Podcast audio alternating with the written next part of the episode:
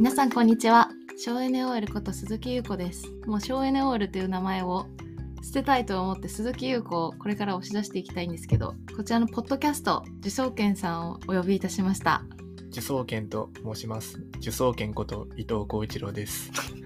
よろしくお願いします。よろしくお願いします受送券こと伊藤浩一郎さんはい。簡単なご経歴と自己紹介お願いします簡単な経歴、どっから説明したらいいんだろうな。えーまあ、経歴は浪人して、えっ、と、早稲田大学を卒業して、で、その後、ちょっと大手の金融機関に入ったんですけど、まあ、早期退職して、で、まあ、そこからずっと受験の研究をしてるっていう感じです。今でも受送券として毎日発信してます。よろしくお願いします。受送券として受験情報の発信で6万人のツイッターフォロワーがいるんですよねそうです。まあ、Twitter とか YouTube とか、まあ、インスタとかいろいろやってるんですけど、まあ、やっぱり Twitter がね、一番いいですね。バズってますね。ありがたいことに。でじゃあ私はね一応中学受験を専門として活動している自分自身も中学受験しか経験をしてないので受験はという立場なんですけど受送券さんは？僕は、まあ中学受験はしてなくて、で、まあ、愛知出身なんで、あんまりね、あの、中学受験という文化がないんですね。特に三河地方だったんで。だから、えっと、まあ、高校受験をしました。で、えっと、私立の中高一貫校に、まあ、高校から入るっていう形で、まあ、入りまして、で、まあ、そこから、あの、抑えで、えー受けてた早稲田大学に、まあ、進学して、で、まあ、そこでも、ま、いろいろコンプレックスをこじらせてて、1年生の時に仮面浪人って、えー皆さんご存知ですか？その、一個の大学に席を置きながら、他の大学を目指すっていう、それをちょっとね、やってたんですけど、まあ、それもちょっとメンタル的な理由でね、えー途中で挫折してしまったりとかして、えーそこから僕の、あの、学歴中人生が始まります。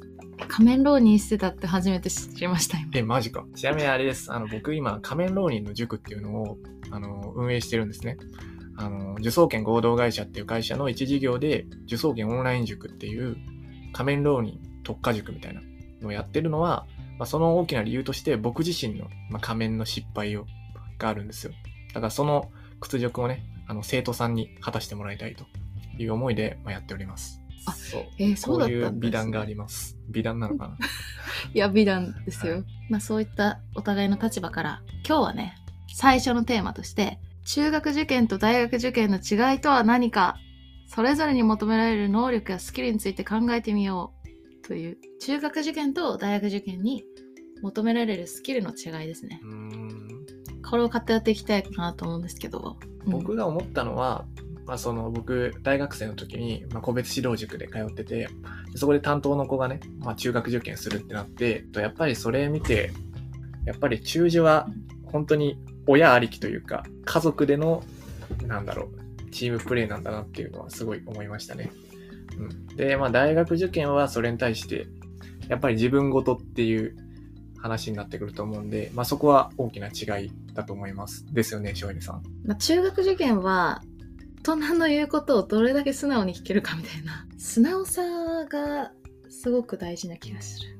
うん、これをやろうねって言われてなんかつぶこべ言わずに やれるのが強いんじゃないかなと思います。なんか大学受験とかだと、それこそ先生に反抗して内職して、自分流でなんか勉強法を確立して、なんか国立とか早慶とか受かる人結構いたりするんですよ。うん。あの先天的な能力が高かったら、素直さがなくなかったとしても、自己流でたまに受かっちゃうみたいな。ああそうですね。やつは結構いるんですけど、まあうん。中受ではなんかなかなか10歳とかの男の子とかにそれはできないというか、うん。まあね大学受験だとうん。逆にその国公立地上主義の学校で数学の時間に社会の内職して早慶受かりましたみたいな人っているもんね。そう。だからまあ別にね、まあそれもそうだし、なんかそれこそ全然、なんか大学に行くような進学校じゃない高校から一人だけね、うん。あのガリ勉して、なんか自己流で勉強して国立入る子とかもいるし、うん。そう、だからなんかそういう、なんだろうな、なんか結構自分ごとでなんか覚醒するみたいなのは結構あるんですけど、まあ中学受験ではやっぱりね、親の力っていうのが大きいんで、まあそういうことはあんまり起こらないのかなとは思います。それがまあメンタル的な心構え的な部分で、その学力を上げるっていう観点ではどういう勉強のスキルが求められてるかっていうと大学受験と違いあるのかな？まあ、中学受験の方が自己流が通用しないというか、大学受験の方がなんか数学とかでも結構柔軟性、解き方が何パターンもあって、そう、なんかその中から、まあ、やりやすいのを選ぶみたいな。それこそ選択科目って概念もあるし、そう、日本史が苦手だから世界史にするとか、そう、数学を捨てるとか、なんかそういう自分に合った、なんだろう、受験方式をカスタマイズできるっていうのはあるんですけど、なんか中学受験は基本的に国語算数、理科社会からは逃げられないじゃないですか。うん。そう。だから、なんかそこはもう、なんでしょうね。そこの制約っていう意味では中学受験の方がより逃げられない感はありますよね。確かに全部まんべんなくできなきゃいけないし。そうそうそう。だからなんか文系理系とかもないですし、うん。だからそれこそ中学受験生で、なんか数学、算数苦手だから文系で四分三科目とかないじゃないですか。ない。そう。でもなんか大学受験はそれが通用するというか、逆に理系は国語ないとこもいけるし、そう。なんかそこの柔軟性っていう意味では大学受験のが、うん、いろいろ選べるのかなとは思います。でもね、確かに小学生の段階でね、文系理系に分けたりとか、なんか学校ごとに科目を絞ったりとかっていうのは、うん、あんまり良くないのかな、やっぱりね。義務教育も 途中ですし。うん。私はね、中学受験しかしてないんだけど、途中でその文系理系みたいなのが変わった人もいた、周りには。でも小学生の頃めちゃくちゃ算数ができて、うんというか中学受験で無双する子って大体算数得意なんですよ、うん。その改正つくコマとかね、うん。行くような子って。なんだから周りよりできてたけどでも実は大学受験の段階になったら国語の方が得意だったとかそういう人もいたりするからまだ中学受験時点で。分離を決めつけるのは早いのかもしれない、そうですね。その早いっていうのもあるし、あと結構意外と僕の周りで多かったのは、中学受験の算数は苦手だったんだけど、数学は結構なんか性に合ってたというか、なんかその、ね、算数と数学って、まあ言うて共通してる部分多いですけど違うんですよ、結構。そう、それこそ僕のね、中高で、まあ中学受験で、まあ算数苦手って言った子でも、まあ理系選んでたりとかしてたんで、まあそこは結構、うん、思いましたね。違うんだなって。そうか。まあ私は算数も数学もどっちもできなかった。いや、それは大多数。大多数だそれがやっぱ大多数。大多数だけど、たまにではある算数と数学で得意が入れ替わるっていうのはある。ああそうだ。中学受験である一定のその偏差値65以上ぐらいの中高に行った友達が自分の入試をすごく楽だったと言っていたやっぱりその逃げれたから数学とかがそう。だから、本当に中学受験では全科目苦手とも向き合わないといけなかったけど、大学受験逃げてもいいんだみたいな。そう。そこでね、すごい楽に感じる人は、中学受験頑張れば頑張るほど思うんじゃないかなとは思いますね。そうそうでちなみに僕は全科目から逃げなかったので、あの、それ逃げた人のことはあんまりよく思ってないです。言わない方がいいかな、こういうのは。カットでお願いします。いいんじゃない？別にいいか。あの個人的な感情が出ちゃう。言っていいんじゃない？別に、うんそういやだからさその、あんま分かんないんだよね私はその生の感情を持ってないからさ大学受験時代から逃げてるから冷静にさ、えー、だからこっちの方が面白くないそうだあそうだね え、あのさ、冷静にさ、うんね、5教科8科目やってんの。ね、8科目までやって、あのね、科学とか生物とか数学、もう数学って言っても数学 1A、2B あるからね。それを全部やって、それに多分1000時間ぐらい割いてるわけですよ。うんうん。それだけど、あの、私立洗顔で、あの、3科目に高2から絞って、あの、英語と国語と世界史だけを職人にみたいに煮詰めてきたやつに、あの、受験僕負けてるんですよ。で、僕浪人してますからね。そう。あの、僕浪人して、しかも整形とかじゃなくて、なんか中医学部、中くらいの学部にしか受かんなかったんですよ。だからでしょ？それはだから、う職人が仕上げてくるのにはそのんうん。は汎用スキルで全てそあのだいぶ仕上がってた自分はうん。勝てなかったってそういうことです。だから僕は、まあ、全ての科目で偏差値68だったんですよ。でも、早稲田慶応の上位学部って2科目3科目で73みたいな感じなんで、全科目68の人は受かんないんですよ。まあ、うん。東大まで行くと全科目73なんで、まあ、うん。受かるんですけど、なんかその下の一橋とかになると、やっぱり早稲田慶応の上位学部ってなかなか難しいんですよね。だから結構その国立落ち総計って闇が深いっていうのは本当にそうで、まあ僕もその一人として、はい、あの、声声高にこれからも叫んでいきたいと思ってます。いつもさうん。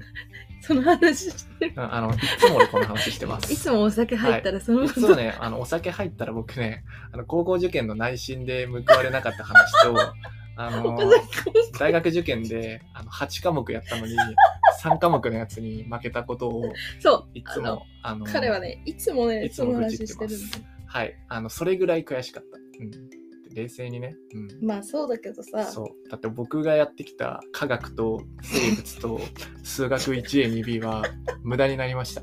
はい。あ僕1000時間やったんですよ。1000時間やった。そううん。それがどうせ無駄になるって分かってたら僕もっと他のことやってました。本当に。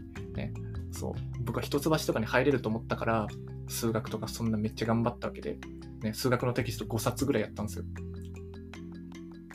ごめんなさい。止まんなくなっちゃいますね、でもあの中旬の頃の友達たちがうん、余裕だったって言ってたよ。いやそれは、ね、だから高2から絞ってるさそう高2からそう。3科目絞ってて何も苦労しなかった。そう。ね。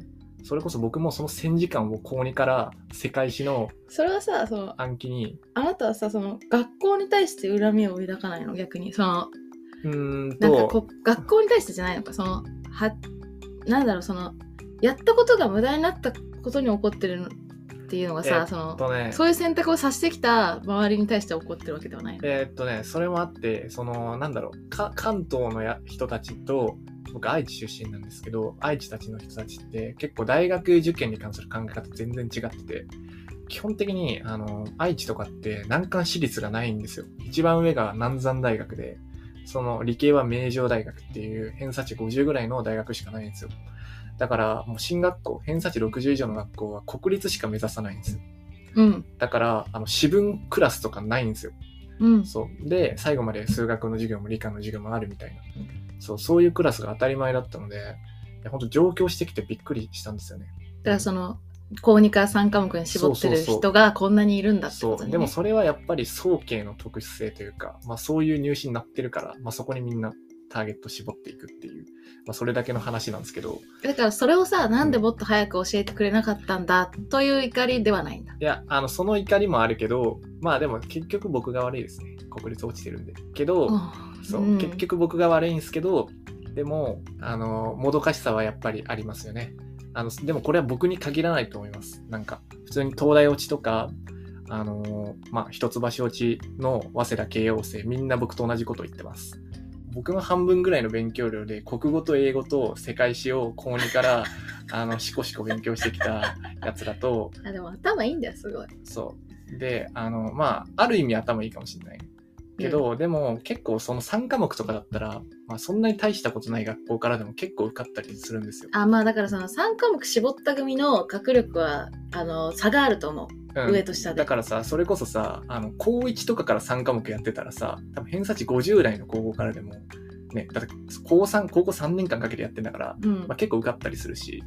そうそうそう。あとね、まあ、別に3科目組はまだいいとしてなんかわけわかんない高校からの指定校推薦とかうん。あのえ栄養入試とかうん。そういう子も結構早慶にいるじゃないですか。うん。ね、でそういうことを、まあ、学歴が、まあ、むしろ学部カーストで負けてしまったりとかあとねなんだろう俺浪人してるんですよ。そう。で浪人彼らもちろん現役でしょ。うん。だからそれ1年俺は遅れてるみたいな。ああ。そうそういうのが、まあ、いちいち尺に触るんですよ。でもあれ国立後期とかってみんな基本的に8科目やってる組じゃないですか、うん。そう。だからなんていうんですかね。その下振れがないというか。ああ、そうだね。だから例えば、そう、まあ、できることなら、まあ今、後期入試ってどんどん廃止されてるんですけど、一橋の後期とか、なんか、宮廷大の後期とかに、まあ行く方がやっぱり報われるというか、そう。ああ、後期入試が充実してなかったから、後期入試がどんどん今、あれなんですよ。後期入試の枠を廃止して、あの、国立の、なんていうんですかね、帰国生とか、あの国立栄養推薦みたいな、そっちに振り替えてるんですよ。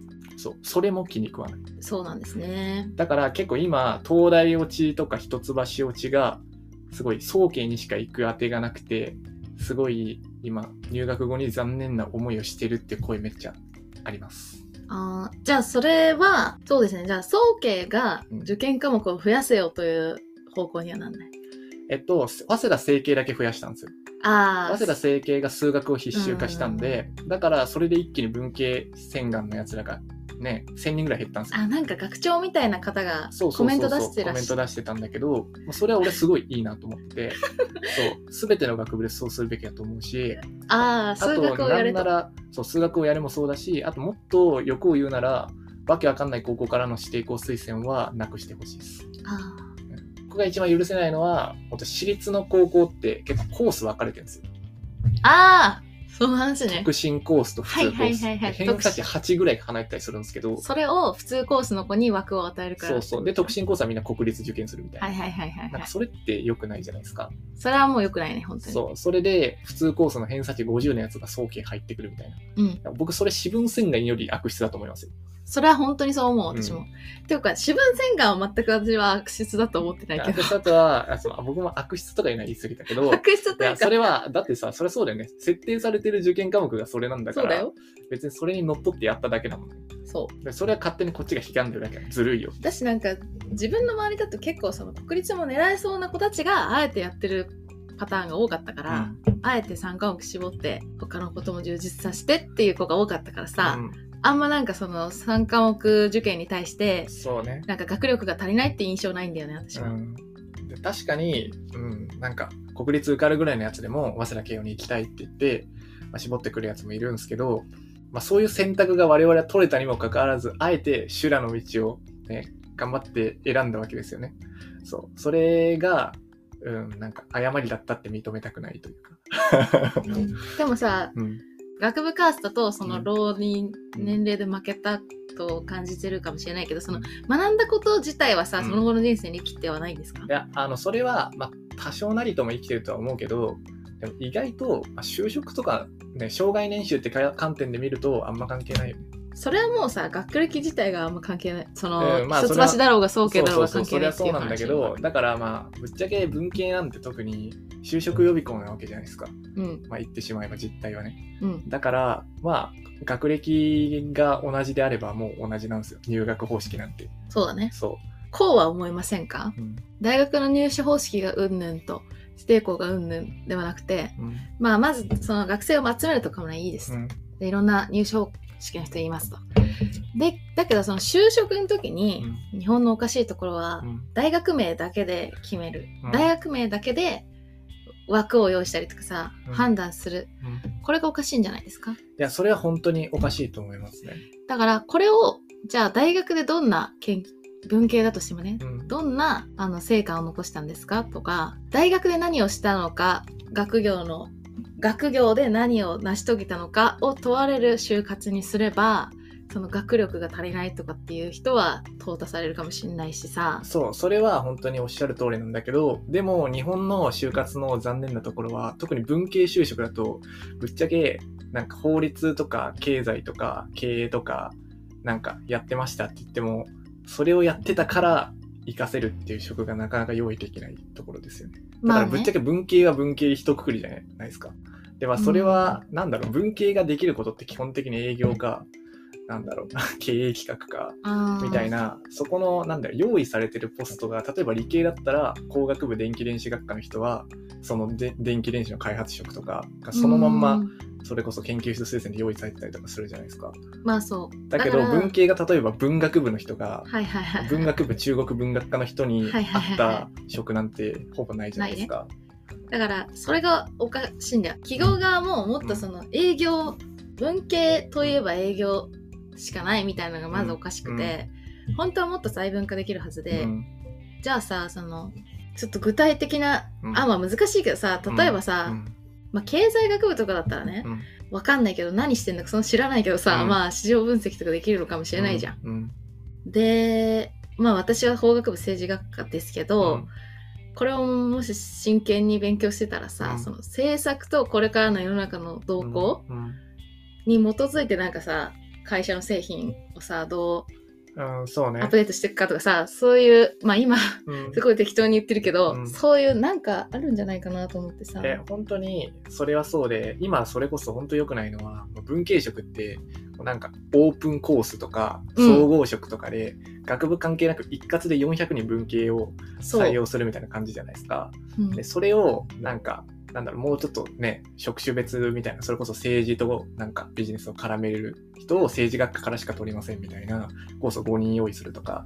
そもそもね大学名だけでさうん企業が学生を判断するのって大学4年間の学業はどうでもいいって言ってるのと同じじゃないですかじゃあなんでなんか学知化とか言ってさみんなサークル活動、バイト活動、部活のことじゃん。それで学業のことってさせいぜいさらっとさ、ゼミで何してましたかとか聞かれるだけじゃないですか。これがおかしい。